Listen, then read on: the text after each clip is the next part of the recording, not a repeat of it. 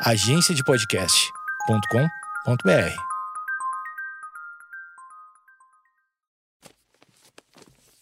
papierpodcast.com.br. Oi, tudo bem? Hoje você veio me visitar aqui, me ouvir. Que coisa boa, hein? Coisa boa quando a gente tem alguém para nos ouvir, né? É, esse podcast tem muita gente que vem ouvindo, é, tem gente que vai largando, tem gente que vai entrando, enfim. Uma das, um dos assuntos é, que eu já dei algumas pílulas aqui, alguns drops é, sobre que ocasionalmente eu falo aqui sobre alguma coisa de bastidor da minha profissão. Para quem não sabe, que está ouvindo pela primeira vez aqui, meu nome é Eduardo Mendonça, seja bem-vindo, Edu Mendas, como, como quiser chamar, porque esse é o meu arroba em tudo que é rede social, então a gente me chama, que acho que Mendas é sobrenome, daí fica Edu Mendas. Esse meu podcast, o Projeto Mendas, ele é um podcast de, de amplo. É, é, como é que eu vou chamar, assim, né? De ampla cobertura, assim, né? É, passa, permeia por diversos temas de, de acordo com que quem for convidado, de acordo com o que estiver acontecendo ou o que estiver simplesmente passando pela minha cabeça, que eventualmente precisa botar para fora alguma coisa. Então eu recebi alguns pedidos ao longo do tempo, não tudo ao mesmo tempo, como uma manifestação, uma hashtag a, a, da família contra o Felipe Neto, por exemplo. Eu recebi manifestações é, espaçadas, eventuais, e achei que. É, e foi um episódio que eu não fiz, é esse que eu vou fazer hoje. Que é uh, me apresentar me apresentar para a audiência. Então eu vou contar qual é que é o meu rolê de ator, desde quando eu comecei, até o presente momento. Tá bom? Se você não quiser ouvir isso, minha, minha microbiografia nos próximos 20 minutos, tudo bem, tem mais episódios aí para tu ouvir. Mas se não, é isso que tu ouvir depois da vinheta. Tá bom? Roda a vinheta aí.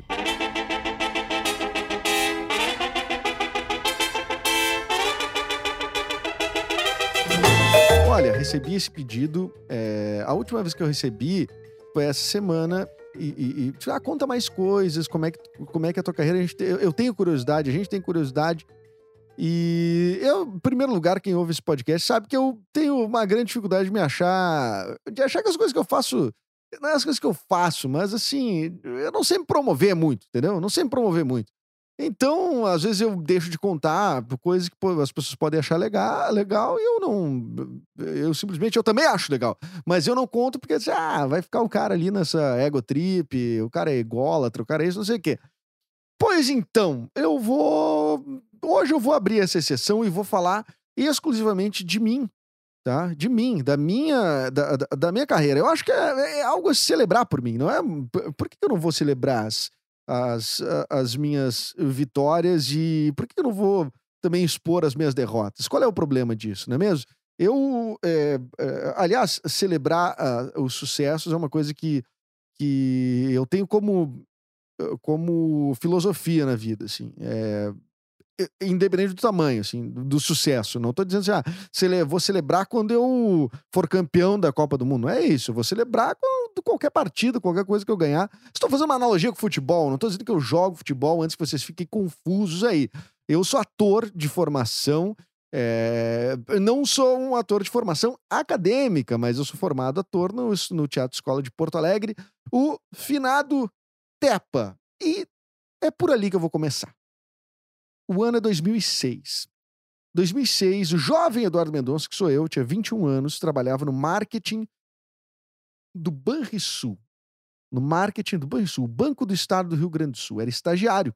Consegui essa vaga de estágio, não preciso esconder de ninguém, por indicação política. Olha aí, é, eu nunca fui é, filiado a partido nenhum, mas o meu avô, como foi político da época do era companheiro do Brizola e tudo mais, então, através do, do, do, da política, de uma indicação política, eu acabei entrando ali na, na, naquela vaga no, de estágio. Né? Não, vou, não, não peguei um cargo de direção, que os cargos de direção também, tô, vários eram, de, é, eram vagas de indicação política dos partidos.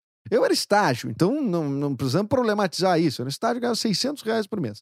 E em 2000, isso é 2005, então 2006 é o ano que ah, eu tinha uma colega lá no Banrisul chamada Nayara. A Nayara Arri, que é o nome artístico dela, ela é o nome dela verdadeiro é Nayar Lima, não é Nayara, é Nayar Lima. E Nayara Arri é o nome artístico.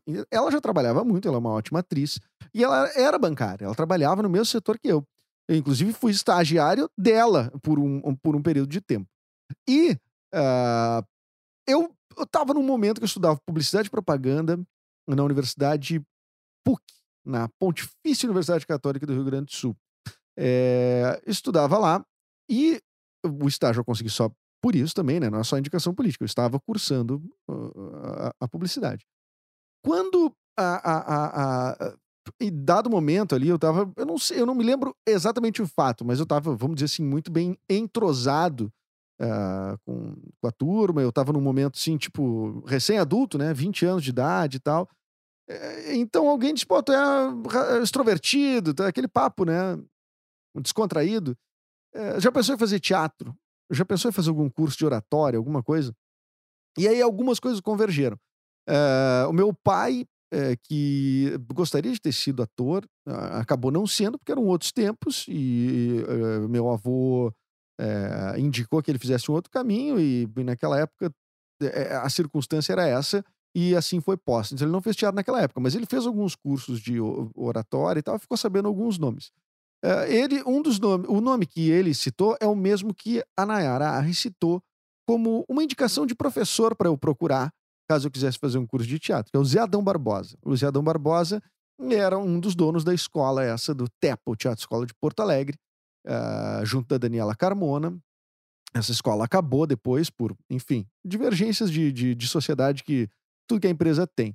Bom, ano de 2006, resolvo fazer essa oficina de montagem, que era uma, uma oficina eh, de, de quatro meses e meio, cinco meses, e terminava, culminava numa montagem de um espetáculo a se apresentar no Teatro Dan Higgs. A Dan Higgs é um teatro de 700 lugares em Porto Alegre. Então, é, tinha 35 alunos ali na turma, todo mundo aparecia um fragmento, e a gente mesmo que vendia os ingressos para os familiares e tudo mais. Eu lembro que até teve amigos que foram assistir e tudo mais. Foi uma, uma coisa muito interessante. É, esse curso, eu queria uh, apontar aqui, uma pessoa que fazia esse curso comigo era o Rafael Pimenta. O primeiro foi o meu primeiro curso de teatro, uh, ainda não profissionalizante, né, um curso de iniciação, e o meu colega era o Rafael Pimenta, estudante de letras da, da, da URGS. Hoje é o cara lá do Barbichas, é um mestre de improvisação, é um super ator, é, já mora em São Paulo há mais de 10 anos. O Rafael Pimenta, que era estudante de letras, na verdade nem é Pimenta o nome dele, é um, esse é um detalhe. O nome dele é Rafael Guerra. Só que como uh, ele entrou num outro espetáculo, passa uns dois anos depois que a gente começou, ele passou num teste para um espetáculo que já tinha um Rafael Guerra. E que é o mesmo que fez o Grenal e Grenal comigo em 2011, aquela série da RBS TV. Mas eu não vou misturar as coisas, porque um é a biografia do Rafael, o Pimenta, que era que é guerra na vida real, e daí teve que mudar porque, enfim, inventou o Pimenta. Na verdade, o Adão tirava, é, que era nosso professor, dizia, ô doutor Pimenta, porque o Rafa se vestia com as roupas do avô dele. Então era doutor Pimenta, doutor Pimenta pra cá, doutor Pimenta pra lá. Vou fazer uma brincadeira. E aí o Rafa adotou o Pimenta. E o Rafael Guerra, por sua vez, que também né, esse episódio não é, não é sobre ele, mas só pela coincidência, o Rafael Guerra não é guerra. É Monticelli. Então, o, o, Rafa, o Rafael, que é guerra, teve que mudar porque existia um outro Rafael que não era guerra, mas já usava guerra. Então é uma baita de uma confusão. Resumindo, fiz, fechei em parênteses, vou voltar para minha história. Termina, terminado esse, esse uh, primeiro semestre de 2006, eu fiz uma montagem, essa montagem que foi no Teatro Dan Higgs, chamava-se O Formigueiro. Era a montagem da, da, dessa primeira turma e tal. E tinha uma colega minha que era irmã de uma diretora de teatro que estudava, fazia uh, licenciatura ou bacharelado, bacharelado, né, talvez, focado em direção no, na URGS, né, no DAD, o Departamento de Artes Dramáticas da URGS. A Tainá Dada. E a Tainá, então, estava assistindo espetáculo e uh, me convidou para participar, para fazer uma substituição num espetáculo dentro da URGS. Espetáculo que, que era só de, de, uh, de, de alunas do DAD. E eu fui substituir o único ator. Uh, não, na verdade, é, tinha um ator, tinha um ator só. E aí eu e mais dois colegas fomos substituir os papéis todos que esse cara fazia, que era o Tadeu Lisenfeld, foi dançar na Grécia. E uh, já voltou também. Mas o, o, o, isso que aconteceu foi o seguinte: era um texto do Woody Allen, muito engraçado, putz, sensacional, e que foi montado por mulheres. Os person... Elas trocaram os personagens que eram masculinas, a maior parte delas, e, e fizeram com mulheres. No fim das contas, acabou que eu entrei nesse elenco aí, junto com o Ico, que não é mais ator, ou pelo menos não, não falamos mais sobre isso, e, e com o Lucas Sampaio, que então vem a fazer vários espetáculos comigo e, e, e, além do mais, a história mais maluca que eu tenho com o Lucas Sampaio, que é que num ensaio do Deus, é, me dá um estalo, eu olho para ele, que é um cara que eu tinha conhecido ali, teoricamente, e lembrei da minha Dinda, que eu não via há muitos anos. E lembrei que o filho dela era Lucas. E daí eu olhei para ele e disse: Cara, tu não é o, o Lucas, filho da Dinda Yara? Ele disse: Sim, meu. Tu é o Dudu? A gente era amigo de infância, a mãe dele era minha madrinha, e a gente fazia tanto tempo que não se via que a gente não lembrava um do outro. Então a gente passou assim, meses ensaiando sem reconhecer um ao outro, e daí, em algum momento bateu um estalo ali enfim, fizemos esse espetáculo. Aí esse espetáculo foi muito motivador para eu fazer o segundo curso, a segunda oficina de montagem, que eu não fiz com tanto entusiasmo, mas eu já estava muito entusiasmado com o teatro em si. Então, primeiro e segundo semestre de 2006, fiz esses cursos uh, de iniciação, eram cursos iguais, na verdade, meu, mas eu participei de duas turmas. E daí, em dois, início de 2007, eu larguei tudo, de fato, larguei tudo.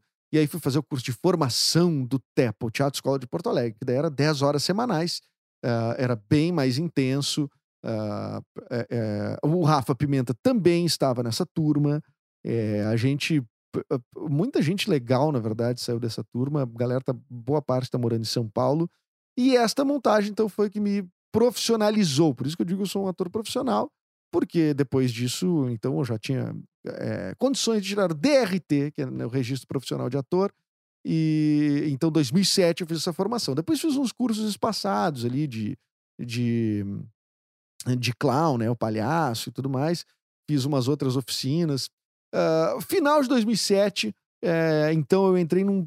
Eu passei num teste de um espetáculo. Essa foi, eu acho que, segunda vez. Foram dois espetáculos que eu passei num teste em 2007. Uh, ah, que daí sim, ambos recebendo dinheiro. Era a primeira vez que eu tinha chance de receber dinheiro. Claro, além do episódio de quando eu fui a vaca na redenção na campanha do Todd, que isso foi meados de 2006, eu acho, ou 2007. É, um dos dois anos. Eu fui uma vaca na redenção e era uma campanha do Todd, ganhei 50 reais por seis horas, foi muito sofrido e esse vídeo existe na, na internet. Quem quiser me peça no meu Instagram, arroba.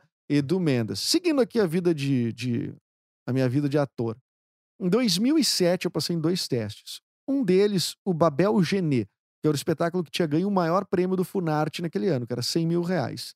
Vou falar já do Babel Genê. Mas o outro era um infantil chamado A Turma do Buzina, que era. O texto era de autoria do, do Léo Machado, falecido Léo Machado, direção do Marcos Verza, e, e tinha no elenco eu, o Thiago Prade, que mora em São Paulo, Melissa Arievo, que está lá no Rio de Janeiro, Paulinha Silvestre, que é casada hoje com, com Rafa Pimenta, e também estava neste espetáculo Tiago Pirahira, que é um, um, grande ator aqui de Porto Alegre. Bom, ensaiamos, fizemos tudo. Aquela peça é, era um infantil do Vida Urgente, que é uma fundação chamada Fundação Tiago de Moraes Gonzaga, uh, que tem, é, é, foi feita pela mãe e pelo pai do, do, do Tiago Gonzaga, que morreu num acidente trágico de, de trânsito, então é, é uma instituição toda voltada para educação no trânsito, a, a, valorização da vida e tudo mais, e, e trabalha o teatro uh, como, uma, uh, como uma das principais ferramentas para atingir, para chegar na cabeça da, dos adolescentes e crianças. A turma do Buzina era para umas crianças ali de 7, 8 anos, 9 anos, que era uma lacuna que não tinha espetáculo ainda que cobrisse. Uh, e aí, o que, que aconteceu? A gente saiu, saiu, saiu, saiu, saiu, tudo. Fizemos a estreia. Tinha 50 apresentações marcadas. Era a primeira vez que eu tava ganhando carteira assinada, imagina. Chegar, che, chegamos e estreamos.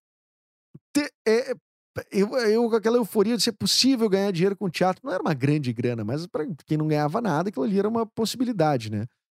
E aí nós estreamos, foi muito legal. E na semana seguinte, estourou um escândalo de corrupção dentro do Detran, que era quem pagava a peça. Então as verbas foram todas uh, trancadas, travadas. Pode ver isso, é 2007, 2008, pode até uh, uh, dar uma verificada aí no Google, tu vai, aí tu vai saber melhor como é que foi esse, esse rolê aí.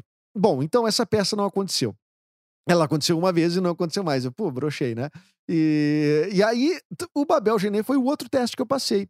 Nesse teste, quem passou também foi o, o, o Rafa Pimenta, passou nesse teste, o Calil, a galera que tá em peso lá em São Paulo, a Vives, o, enfim, gran, muitos, muitos amigos e amigas que estão lá em São Paulo passaram nesse teste. E, e essa peça foi meu primeiro nu né? O Babel Geneira, dirigido pelo Humberto Vieira, ele tinha a, a, essa peça era em torno de do universo do Jean Genet, que era um autor marginalizado na, da, da França, né? Era uma uh, tinha é, como é que é o nome do livro principal dele que era a nossa nossa guia. Tá, eu não vou lembrar, tá? O diário de alguma coisa depois, depois se procure Jean Genet se você quiser, tá? O que interessa aí dessa coisa que era era uma peça muito grandiosa, assim, tudo mais, né?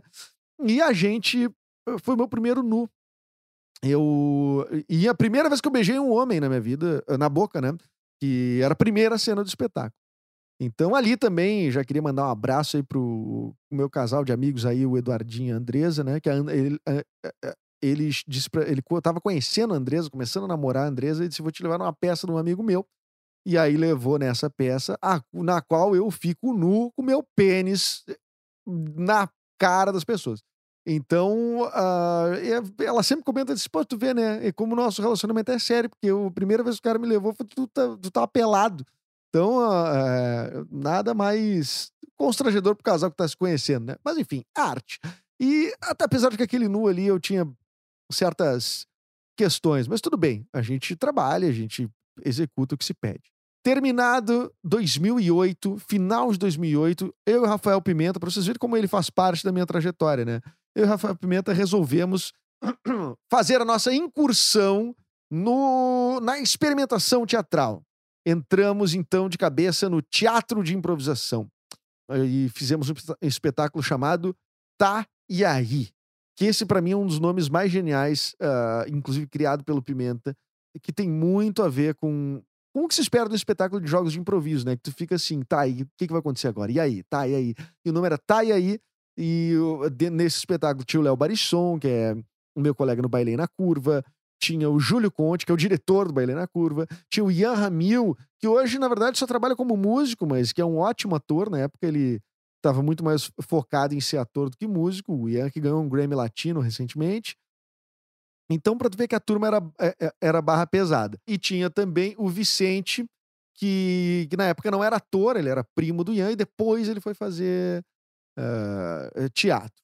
Enfim, o Taiaí foi quando a gente começou a, a, se identificar com comédia. Eu, especialmente, né? Porque daí, logo em 2009, eu já estava rodando com a peça de improvisação. A, a, a, gente fazia tudo muito mal feito, tudo muito sem qualidade, muito. Mas tinha um frescor ali, uma coisa que ninguém conhecia, que da, daquele gênero, que.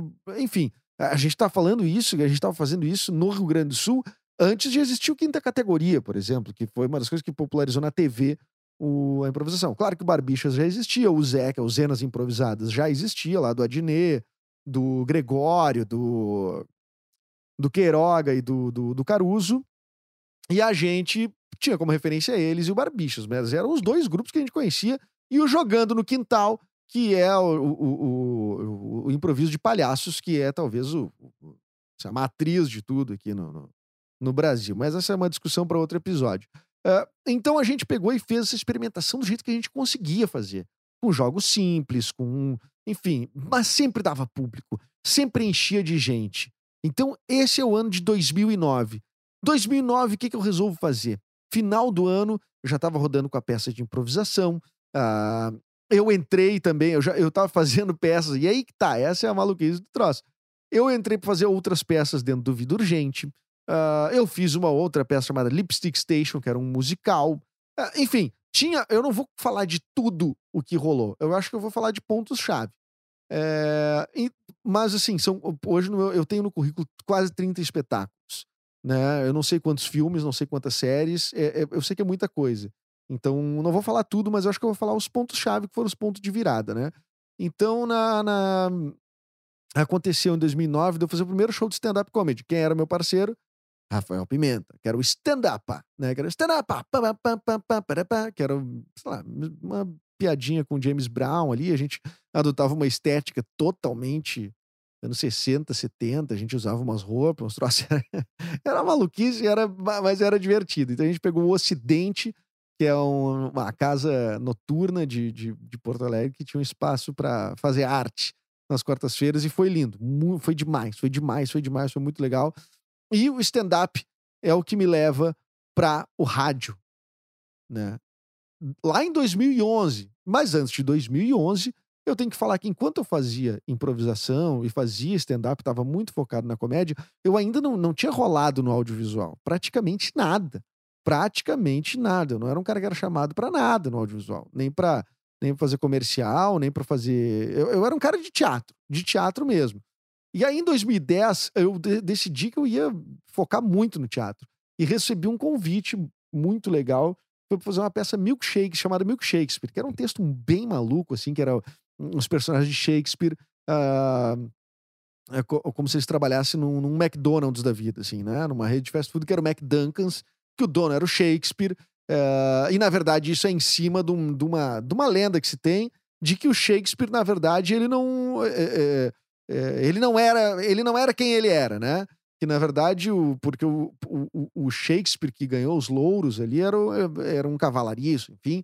E o Shakespeare do, uh, uh, da, da, peça, na verdade, seria um cara chamado William Stanley, que era o sexto conde de Derby. Então a peça é William Stanley uh, vindo cobrar os royalties, né? E aí, meu, tu ganhou a fama e tudo mais. Ele era como uma, um laranja para escrever, vamos dizer assim, porque não era uma atividade. Estudo dentro desse mito aí, dentro dessa lenda aí, é, de, de que não era uma atividade digna para um cara da nobreza e tudo mais. Então, a, a, a, esse, tal, esse tal de William, uh, William Stanley, que era o sexto conde de Derby, ele então bota a assinatura do, do, do, das, das, suas peças, uh, o nome do, do, Shakespeare, né? Mas se isso é verdade ou não é, enfim, o Shakespeare é que ganhou a fama. Então, essa peça eu trabalhei com muita intensidade é, com a Renata de Leles, com o Felipe de Paula e com a Juliana Kusler. É, a direção do Camilo de Leles. E essa peça, então, eu fui tão dedicado a essa peça que eu ganhei um prêmio Açorianos. Eu estava muito convicto de que isso podia acontecer, de que eu poderia ter esse. Eu, eu queria isso, porque era uma coisa que todo mundo. Uh, parece que era um validador, era um carimbo dentro da, da do cenário uh, do Sul aqui. Tu ganhar um prêmio de melhor ator do, do estado, ou ator coadjuvante, que foi o que eu, foi o que eu ganhei no fim das contas. É, concorrendo, eu concorri com gente muito legal, né? Gente que estava muito forte. E então, assim, aquilo ali eu achei que aquilo ali ia me dar um, certa, uma, um certo fôlego pro teatro. E foi muito frustrante, porque não, não aconteceu nada, não foi um ponto de virada, não foi uma coisa tipo agora eu vou fazer teatro e virar um cabeção do teatro. Não aconteceu. Mas eu acho que foi pro bem, tá? Eu acho que foi pro bem. Porque 2011, depois de, de já ter ido algumas vezes dar entrevista num programa chamado Cafezinho, na rádio Pop Rock, você já deve ter ouvido falar desse programa, né? Porque eu já falei várias vezes aqui. É, em 2011, então, eu tô fazendo. A, a, a, eu fui assistir o Primeiro As Damas, que era o espetáculo do Cris Pereira, com o Lucas Krug, é, que fazia muito sucesso na época. Eu fui assistir e eles perguntaram: Ah, cara, pô, a gente gosta do teu trabalho, quem sabe tu abre algum dia e faz uns 10 minutinhos e tal, abre o show. Eu disse, pô, uma baita de uma plateia, eu tava com o texto de stand-up na mão, e aí, quando eu, eu comecei a fazer, comecei a excursionar com eles, de repente. A gente ficou, eu fiquei muito amigo do Cris, em especial, né? É, e a gente acabou. Enfim, eu, eu não sei, talvez eu tenha feito 50, 60 apresentações com eles. Foi muita coisa mesmo. E, e aquilo ali fez com que as pessoas da rádio tivessem assistido. E aí me chamaram para fazer o programa. O Arthur de Faria me ligou, me chamou para fazer o programa algumas vezes. E de repente, eu tava meio tímido e tal, de repente surgiu um personagem pela primeira vez que era o Gentil, uh, que era um cara meio tosco, que falava com uma voz assim, né? É, e aquilo ali colou. Então, eu recebi uma proposta. Eu fiquei, caralho, eu recebi uma proposta tipo de salário pra eu trabalhar. no, no, no rádio, tipo assim, para ganhar público, para ganhar para minhas coisas ficarem mais conhecidas e tudo mais também, né? E eu disse, caramba, isso sim é um ponto de virada. E aí era totalmente diferente, né? No rádio a gente tem um contato totalmente fora da bolha. A gente tem contato com pessoas de verdade. A gente, quando a gente está muito no nosso meio, independente do qual seja, a gente acaba ficando muito dentro da uh, dentro daquele, daquela bolha segura, né? E o rádio não tem isso. O rádio é uma montanha russa, meu. Pode conhecer todas as emoções possíveis do rádio. Então eu vi isso fazendo um talk show de segunda a sexta. Olha que maravilha! Todos os dias, daí a partir de 2011, eu estava no rádio. Concomitantemente, eu passei, e uma coisa não tem conexão com a outra, eu passei num teste para fazer a série Grenal é Grenal, da RBS TV, no qual eu ia dividir protagonismo com o Rafael Guerra. O Guerra de verdade, o Guerra que, que é Monticelli, mas que na verdade usa Guerra como nome fictício e impediu o Pimenta no fim de ser o Guerra, porque o Pimenta é o Guerra de verdade e agora o Pimenta é Pimenta e o Guerra é Guerra e amor é amor e um lance é um lance, né? Então, eu, Guerra, um, fazia um gremista, que era um dos protagonistas, e eu fazia um colorado, que era o Feliciano, que era o, o, o, protagonista colorado. Eram histórias baseadas no, nas crônicas do Davi Coimbra, escrito pelo Marcelo Pires e pela Letícia Wierchowski, da Casa das Sete Mulheres, e passava na Globo, quer dizer, na RBS do Rio Grande do Sul aqui, mas que aqui significa Globo, é o 12, põe no 12, entende? Então, aquilo ali, somado à rádio, deu uma, uma, uma acelerada, assim, no, no, meu preço de mercado, vamos dizer assim, muito grande, porque eu estava todos os sábados, uh, das 11h30 da manhã ao meio-dia, um horário uh, que tem muita audiência, o share era, tipo assim, da primeira temporada, 54%, troço bizarro, assim, e então, cara, aquela série durou três anos. Uh, daí ali virei garoto propaganda da TIM no Rio Grande do Sul, uh, que me deu mais dinheiro que a série, evidentemente, porque publicidade tem muito mais dinheiro que, que, que conteúdo, assim, né? E então ali foi um ponto. A, a, rádio foi decisiva, assim, no fim das contas. Eu, eu não nego nada, assim, das coisas que eu fiz como coisas importantes. Eu sempre tenho um debate com meu pai que eu acho que a série hoje seria teria um tom muito machista, assim, né? Mas, enfim, isso é 2011. 2011, nem eu estava tão atento e nem a gente estava com, uma, com esse, esse debate tão, tão aflorado, assim. Enfim, não, não, não, não é uma não é uma questão que foi debatida na época, por exemplo, né? Poderia ter sido. Então, essa temporada, essa, essa série Grenal é Grenal, ela me ajuda a entrar no audiovisual. Porque daí eu comecei a fazer os curtas da RBS. Aí eu ganhei um prêmio de histórias curtas de melhor ator coadjuvante também, pelo curta é, da Yuli Gerbasi, chamado. Puta, e agora que me. Folha em Branco. Folha em Branco. Ah, uf, quase que me. Quase que me faia. E ali, a, a, a, então, para quem ainda está ouvindo aqui, eu prometi que era 20 minutos, mas é que tá indo. Enfim, eu tenho que falar, né? Tem que falar, temos que chegar pelo menos perto de 2020. Uh, mas a, aquela série ali me ajudou a, a, ser conhecido no audiovisual. E aí aconteceram coisas como, por exemplo, poxa, gravei uma, uma micro participação na série Doce de Mãe. Mas isso me deu a oportunidade de contrastar com a Fernanda Montenegro. Né? Fernanda Montenegro, com Matheus Nastergalli, com o Marco Rica, com o Daniel de Oliveira, com a Luiz Cardoso, com a Mariana Lima. Quer dizer, é uma turma muito. Nunca esperei ver essas pessoas na minha frente, né? Nunca esperei mesmo, assim. Então, ali foi. Uh, acho que o Grenal a Grenal foi a minha entrada no, no, no, audiovisual, e dali para diante eu fiz um monte de campanha. Aí eu fui. É, fiz, o da TIM eu fiz um, quase dois anos. O do, eu já fiz da, da, da Renault, de carro, fiz Renault Logan, fiz do, do, da Cherry, fiz tudo, tudo campanha nacional, tudo coisa grande, quer dizer, tudo num período de tempo e depois fui absolutamente esquecido pela publicidade, diga-se de passagem, né? Uh, mas acontece, a publicidade tem isso. É, ela tem uma sazonalidade, ou às vezes o mercado enjoa da tua cara, ou tu tá fazendo muito, então tu já tá aparecendo em concorrências, tu tá limitado a segmentos. E aí que veio os pilotos de uma produtora que não, não tinha ainda despontado, que tinha que, era, que eu, eu não tinha ouvido falar ainda, mas eles eram amigos do Thiago Prade, e o Thiago Prade tinha feito um curta deles chamado Alce Alice, que era um, um curta-metragem. E aí, eles decidiram transformar aquele curta num episódio piloto de uma série. Então, eles precisavam mudar o final do curta-metragem. para deixar ele com uma abertura, né, um gancho para um segundo episódio, né? Porque se ele é um curta-metragem, ele fecha em si e não tem o que fazer depois, né? Então eles tinham que mudar esse final e foi aí que surgiu o personagem que eu fui indicado. Eles não, não me conheciam, eu não conhecia eles. E aí, em 2013, eu fiz o piloto, participei do piloto da série Alce e Alice. É, gravei uma ceninha muito rápida. No final do ano surge mais um convite para um piloto da mesma produtora. Poxa, é, eu, eu tava querendo fazer isso, porque afinal de contas é, eu sabia que era plantar para colher lá na frente, os roteiros eram muito bons e tal. E esse piloto chamava Necrópolis, que era o meu personagem era totalmente diferente do que depois entrou pra Netflix. Mas enfim, tô contando isso porque essas duas é, é, colheitas eu fiz muitos anos depois. Mas eu plantei lá em 2003, eu tava fazendo piloto de graça. E aí, quando chega, uh, os caras fazem um trabalho de qualidade e tudo mais, conseguem emplacar as duas séries. E as duas entram no catálogo da Netflix. E eu estou no elenco, então, portanto, das duas. E ali eu entrei de cabeça nos trabalhos com a Vert Filmes.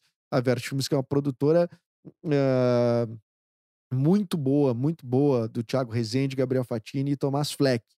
Fiz, participei Alce Alice, que é uma série participei do Necrópolis, que é outra série que eu sempre falo aqui, né? Tá na Netflix ainda. É, participei também da série O Complexo, que não foi pro ar ainda, mas eu faço uma participação pequena, mas essa série vai pro ar ainda. E, e também eu dividi protagonismo do longa é, Os Bravos Nunca Se Calam, que não foi eh, ainda exibido, ele só rodou em festival e agora ele tá para sair em algum momento, assim, que a pandemia nos deixar fazer alguma coisa. Então, é, é, essas coisas têm muito, assim, uma carreira que leva um certo. Tem que ter uma certa paciência, sabe? Tem que ter uma certa paciência. Tu planta muita coisa, tu faz muita coisa de graça. A lógica capitalista te diz que não é pra fazer isso. Como assim tu tá trabalhando de graça? Mas olha só, é, é, hoje em dia não se convence mais ninguém escrevendo um argumento e mostrando uma produtora. Tu me dá um milhão de reais para eu produzir isso aqui? Só um papel escrito.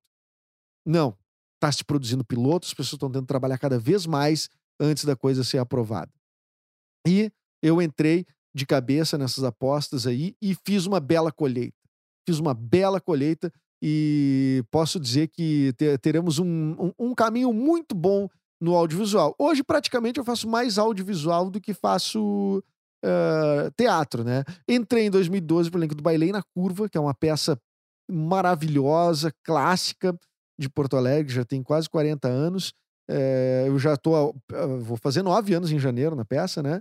Já é um bom tempo também. Mas antes de eu entrar para o elenco do Bailei, rolou uma pequena curiosidade: que o Bailei. É, eles fizeram um negócio chamado a Banda do Bailei para comemorar os 25 anos do Bailei na Curva, isso 12 anos atrás. E aí uh, tinha o Érico Ramos, que fazia o Bailei na época, depois voltou a fazer mas ele foi morar em Brasília, porque passou num concurso público e tal, e tinha umas apresentações da banda que estava marcada. O que, que era a banda do baile? Era o elenco tocando aquelas músicas dos anos 70, que tinha na, na peça, nos 60 e tudo mais. E aí, é, com os figurinos, era uma coisa assim legal, era uma, um pocketzinho para divulgar a peça, na verdade. E aí o Ian Ramil, que estava no elenco na época como ator, uh, me indicou para substituir o Érico, já que eu toco violão. E aí, então, foi ali meu primeiro contato com a Helena Curva. Eu não entrei no elenco, entrei três anos depois só para elenco, uh, no lugar do Ian Ramil. Então, essas, é, essa é uma carreira que não tem uma rotina muito. muito. muito simples, não.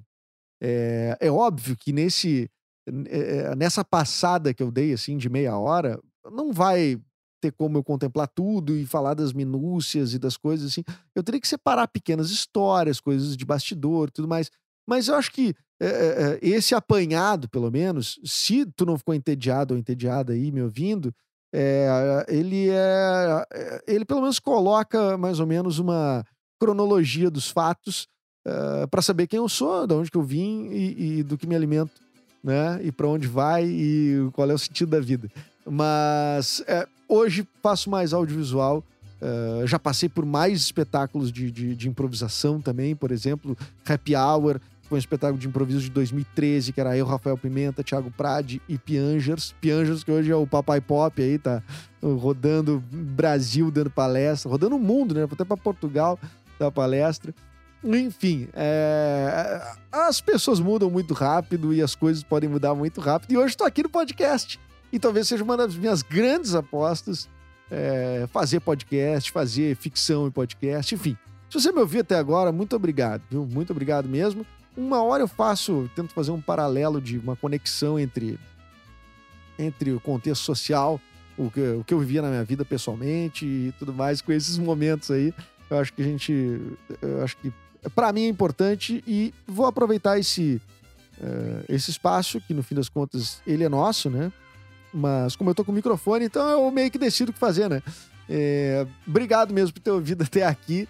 É, se isso te motivou ou não a entrar no teatro, eu te digo que é uma carreira muito mágica, tá?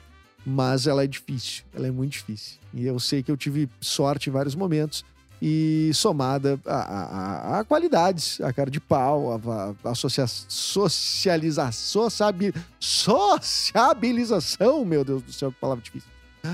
Bom, assina esse podcast, então vamos continuar conversando. Desculpa o episódio mais longo que o normal nas terças-feiras, tá? É, é, assina esse podcast no Castbox, no é, Apple Podcasts, no Spotify, no Deezer, na casa do caralho, do que tu quiser assinar, assina esse podcast e me siga no arroba Edu Mendes. Obrigado aos quem pediu para eu. Quem, ach, quem realmente achou que seria interessante eu falar um pouco sobre como foi minha trajetória no, no, no teatro para chegar até aqui. Uh, hoje ainda faço rádio, né? Faço rádio, tô na Rádio Mix. Passei pela Rádio Atlântida também, dois anos. Dirigi o Teatro do Pretinho Básico. Dirigi e escrevi o espetáculo do Alcemar. Uh, aqui na região sul são espetáculos muito conhecidos. Uh, enfim, era isso que eu tinha para dizer.